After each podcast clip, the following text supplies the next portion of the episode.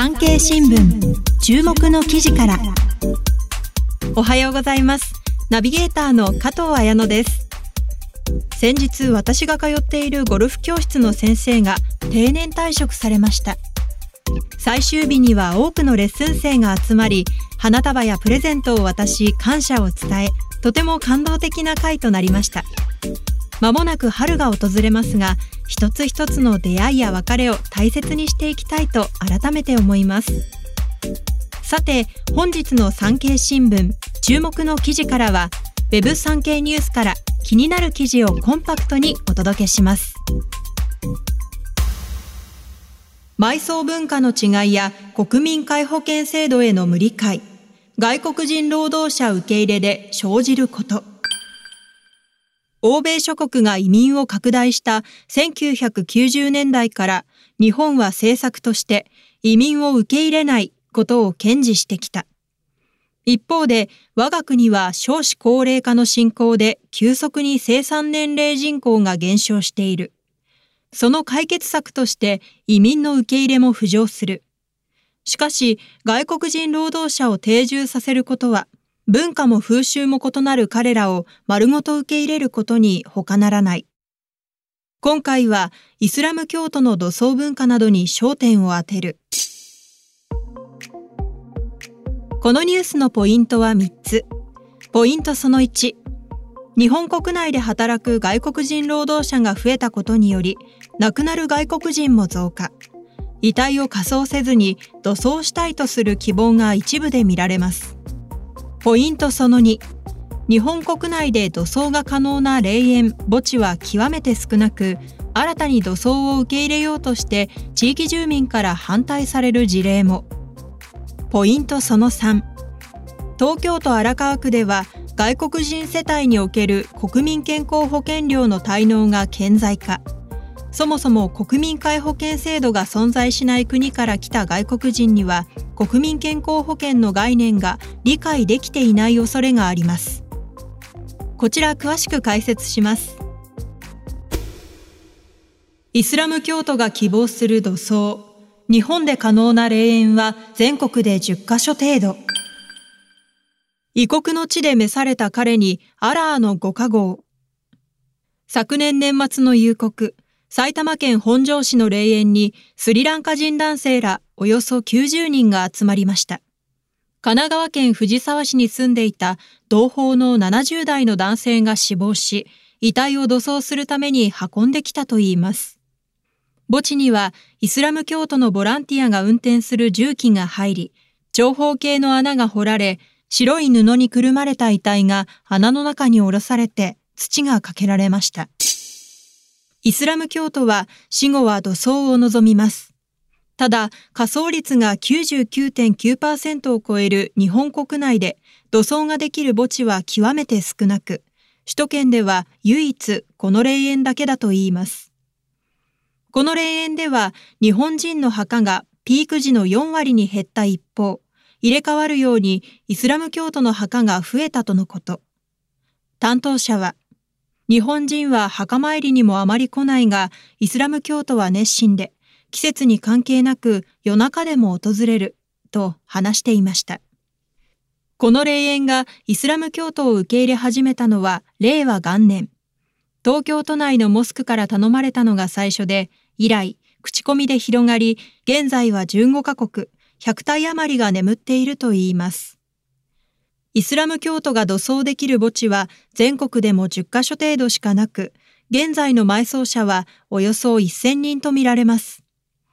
イスラム系の外国人は以前から国内に在留していましたが、今改めて墓地不足が注目されるのは、外国人労働者の増加に加え、経済的な問題で飛行機を利用できない層が拡大していることもあります。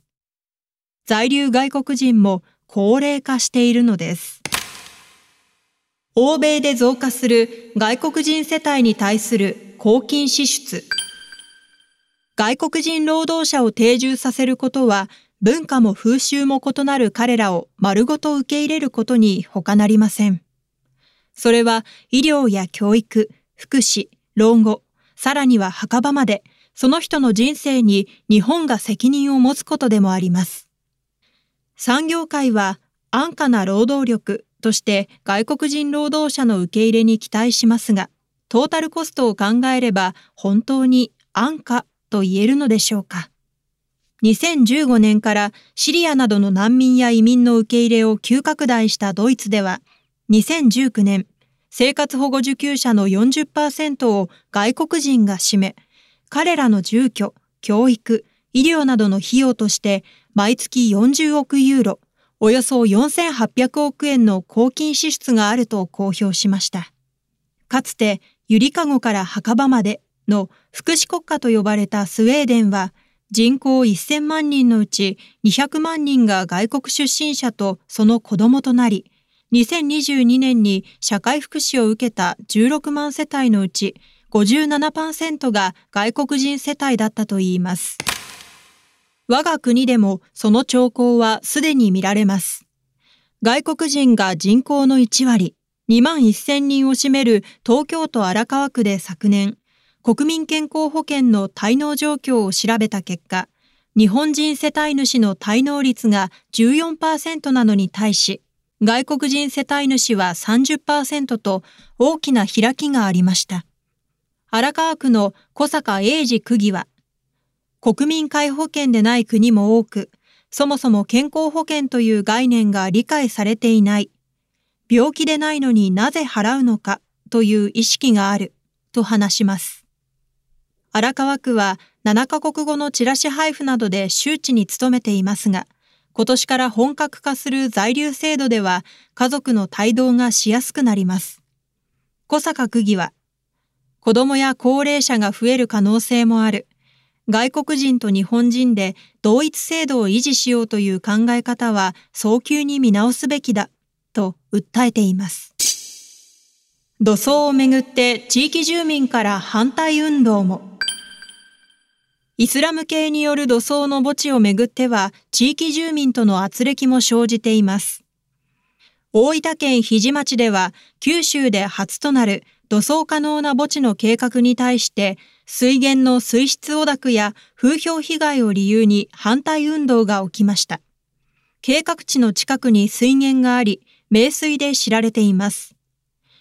墓地の水が飲用水に流れ込むのではと懸念されたようです。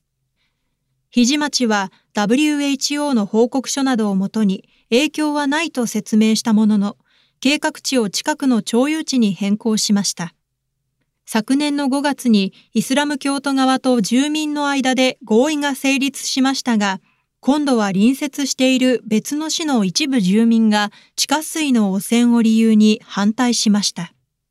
施設は今年中にも全79区画が完成する見込みですが、すべての区画が埋まった後は、遺体の上に重ねて土葬する可能性もあるといいます。近くに住むある町議会議員は、日本人は土葬とは縁遠くなり、正しい埋葬の仕方もよくわからない。将来的には何百体になるかわからず、行方が不安、と話していました。冒頭に紹介した埼玉県本庄市の墓地で、イスラム教のスリランカ人男性の土葬が営まれた日、同じ敷地内で60代のペルー人男性の埋葬も行われました。宗教はキリスト教ですが、個人の意思で土葬を選びました。ただこれにイスラム教の遺族側からクレームがつき、ペルー人の墓は数十メートル離れた場所に急遽変更されました。異教徒と近いというクレームで敵対心を持ったようです。墓地の管理会社の社長は、他の墓地から排除されたイスラム教の人たちが気の毒で引き受けてきたが、今度はイスラム教の人たちが排他的になっている。この墓地で宗教的な争いを起こしてほしくない、と厳しい表情で話していました。以上、産経新聞注目の記事からご紹介しました。関連記事は Web 産経ニュースでお読みいただけます。概要欄のリンクからどうぞ。ナビゲーターは私、加藤綾乃がお届けしました。それでは、良い一日をお過ごしください。